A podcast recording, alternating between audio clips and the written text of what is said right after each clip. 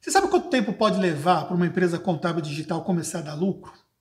Quanto tempo foi que a Tactus levou depois que nós mudamos o nosso negócio para o digital para começarmos a ter resultados de lucro dentro do nosso negócio? Nesse vídeo aqui eu vou te contar a trajetória 2015 agora até 2020 para você poder entender esse contexto e para que você possa pensar estrategicamente em relação ao seu negócio contábil digital. Mas ó, vou falar uma coisa importante. Primeiro, que vai ser um conteúdo mais longo, porque eu vou te explicar coisas detalhadas aí para você. Então, se prepara para você assistir o conteúdo todo para fazer sentido para você. E segundo, o mínimo que eu te peço é pelo menos que você dê ali o like nesse conteúdo. Isso é importante para mim, então já dá o like agora, porque isso me ajuda, tá bom?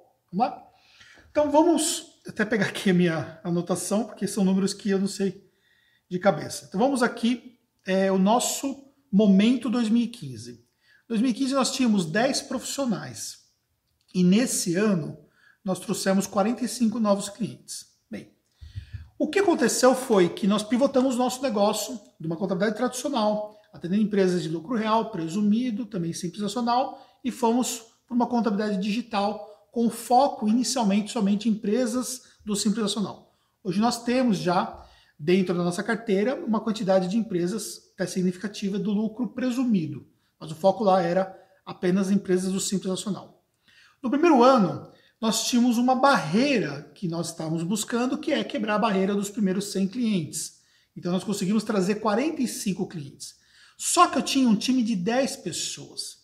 Naquele momento, eu tinha a minha carteira anterior, que eu estava trocando. Então, por exemplo, pegava cinco clientes do Simples Nacional e uma empresa do lucro presumido que pagava, por exemplo, 4 mil reais, mas que nos consumia muito. Então a gente trocava ali um por o outro praticamente para poder manter a mesma, o mesmo faturamento. Mas eu acabei dispensando toda a minha carteira anterior e fui trocando para uma carteira que tivesse fit com o digital. 2015 foi um ano muito difícil para nós. Por quê? Porque em 2014, quando eu pivotei, a primeira coisa que eu fiz foi parar de fazer retiradas da Tactus e, consequentemente, utilizar todo o nosso recurso para poder investir no marketing. Só que, mesmo assim, o faturamento não era significativo e, consequentemente, isso me limitava que eu conseguisse fazer bons investimentos. Por isso que a gente trouxe 45 novos clientes, porque muita coisa dependia do orgânico, não dava para fazer muita coisa na questão do tráfego pago e tudo mais, que são estratégias de marketing que a gente utiliza. E aí, consequentemente, nós fomos para 2016, com 68 novos clientes, e o nosso time profissional aumentou mais quatro pessoas. Então, fechamos 2016 com 14.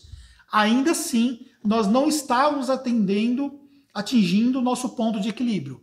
Nós não estávamos dando ali grande prejuízo, mas se você olhar um pouco a questão da operação, eu não estava conseguindo pagar toda a operação. Manter um time foi estratégico para que nós pudéssemos então ter resultados nos anos seguintes. Que aí, quando chegou 2017, aí sim, fomos para 19 profissionais, mas 2017 nós trouxemos 124 novos clientes. Quebramos a barreira de 100 novos clientes num ano. E aí, consequentemente, as coisas começaram a entrar nos eixos porque nós começamos a entrar com mais tecnologia, nós começamos a ajustar os processos internos, aquilo que eu explico dentro do programa de contabilidade digital que você precisa fazer para você ter resultados. Então, ali eu comecei de fato a entender, poxa, dá para trazer mais de 100 clientes no ano, dá para poder ter mais tecnologia, tem mais ferramenta disponível no mercado. Eu não tinha nem, por exemplo, desenvolvido absolutamente nada até então. Então, nós se viramos com aquilo que era possível. Nós tínhamos uma presença de internet, Fazemos a captação pela internet, mas no back office era tudo meio manual ainda. Obviamente que com a experiência que nós tínhamos, nós melhoramos muita coisa internamente, padronizações para poder facilitar o fluxo interno, para poder sair daquele problema que nós tínhamos do, do lucro real que nos consumia muito tempo ali. Mas não tinha nenhum tipo de robotização, por exemplo. Quando foi em 2018, 187 novos clientes, nosso time foi para 23 profissionais e aí nós começamos numa fase aonde temos que quebrar a barreira dos 200 novos clientes no ano. Em 2018, sim, nós já tínhamos condições de pagar toda a operação, mas mesmo assim eu foquei na questão de ir gerando mais caixa. Então isso é uma coisa importante, Porque quando você está num processo de crescimento, você precisa de caixa para crescer, que é o que é chamado de queima de caixa. Para você trazer um novo cliente para sua empresa contábil, você depende de investir, que é o custo de aquisição de cliente. Então ali eu já controlava custo de aquisição de cliente, já sabia quanto me custava, já sabia o que eu tinha que, ter, o que tinha que fazer, aonde dava mais resultado. Eu já tinha um histórico que me dava estratégia para ter melhores resultados. E aí foi quando a gente focou nessa questão de alavancagem, que em 2019, aí sim, 2019 nós tivemos um boom, porque nós saímos de 187 clientes em 2018 novos e fomos para 503 clientes em 2019. Só para você ter uma ideia, em 2019, nosso planejamento estratégico previa cerca de 300 novos clientes. Nós estávamos focados em dobrar a nossa aquisição quase, e nós batemos mais de 500.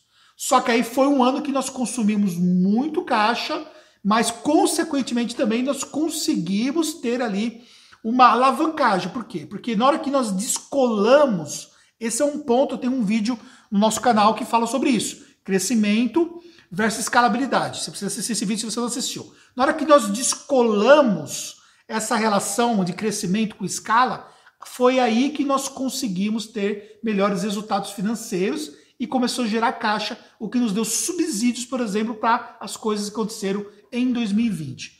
E nós fechamos 2019 com 41 profissionais. Ainda que nós dobramos quase de 23 para 41, quase dobrou, mas mesmo assim nós tivemos uma aquisição de 503 novos clientes. E aí as coisas realmente evoluíram para caramba. 2020, nós fechamos o ano com 785 novos clientes. Então agora nós temos um, um novo patamar que é quebrar a barreira dos mil, do mil, dos mil clientes no ano, que é um desafio que nós temos pela frente. Mas olha só, uma coisa importante que, que é importante dizer em relação a esse processo todo. Olhando para o meu caixa lá em 2015, olhando para o meu caixa em 2015 e olhando para o meu caixa hoje, fazer um cálculo, claro que eu não vou falar quanto, né? Vou fazer um cálculo aqui só para você poder ter uma ideia. Se você olhar para o meu caixa hoje e, e comparar com 2015,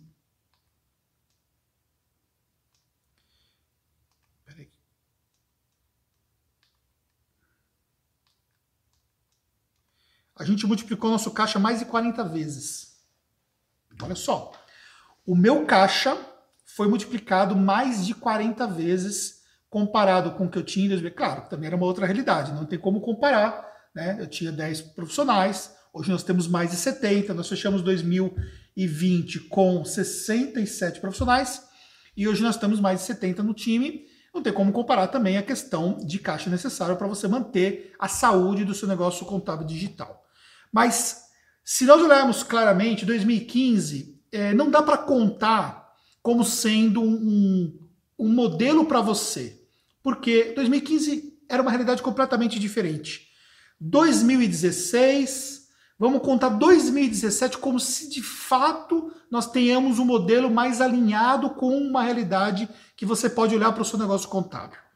O que, que eu diria para você pegando a experiência 2015, 16, 17 e olhando quando nós conseguimos atingir o nosso ponto de equilíbrio de fato e quando efetivamente nós começamos a gerar caixa que nos deu possibilidade, por exemplo, de ter o poder de escolha em relação. Por exemplo, se eu quisesse hoje triplicar o meu investimento de marketing, eu triplicaria. Mas eu tenho uma questão também de absorção interna de clientes que tem que ser respeitada. Então, isso é um fator que nós temos. Dentro do programa de contabilidade digital, eu explico como é que nós trabalhamos os nossos SLAs internos para poder trabalhar marketing, vendas e operação. E esses SLAs internos, eles dão para nós um parâmetro do que vai acontecer sobre a questão de absorção de clientes. Então isso é uma coisa importante quando você entra no processo de escala. E aí você precisa estabelecer bem essa relação. Hoje, obviamente, eu foco em crescimento, mas não foco precisamente somente em crescer. Eu tenho um foco de olho, um olho forte para a questão da, do caixa, para a questão da lucratividade, para a questão do negócio, ele continuar gerando caixa, porque isso me dá outras possibilidades futuras que a gente vai usar estrategicamente. Mas voltando para a sua realidade, o que, que você pode olhar como sendo condizente para que você possa, por exemplo, construir um negócio contábil digital e possa olhar sobre essa relação de você atingir o seu ponto de equilíbrio? Eu diria que se você se preparar hoje quer seja você começar do zero, quer seja você transformar a sua empresa contábil, se você se preparar hoje para o seu negócio contábil digital, se preparar para 12 meses, você tem um tempo suficiente que você consegue de fato ter uma operação saudável.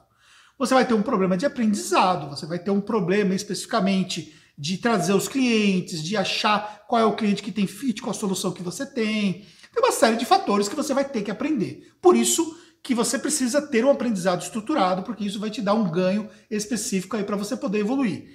E isso tudo a gente mostra de forma detalhada, eu e a Fernanda, dentro do programa de contabilidade digital, que com certeza faz uma grande diferença. Nesse momento que eu estou gravando esse vídeo, o programa está aberto por alguns dias e você pode entrar. Mas, obviamente, eu não sei qual é o momento que você quer nesse vídeo aqui, de repente não está mais aberto, o link vai estar tá na descrição do vídeo. O que, que eu digo para você que faz total diferença?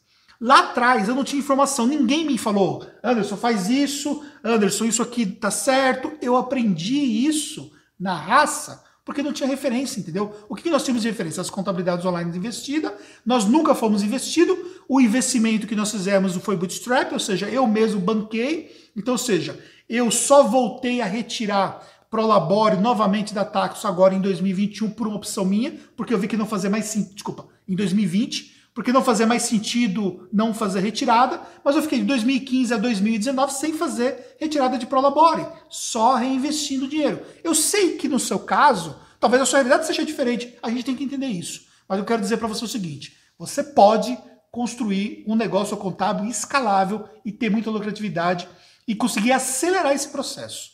Mas aí eu posso te ajudar. Por isso, quer vir participar do programa? Se estiver disponível, vem com a gente que eu vou mostrar o que a gente fez na Taxo, que você pode fazer na sua empresa contábil também. Tá bom?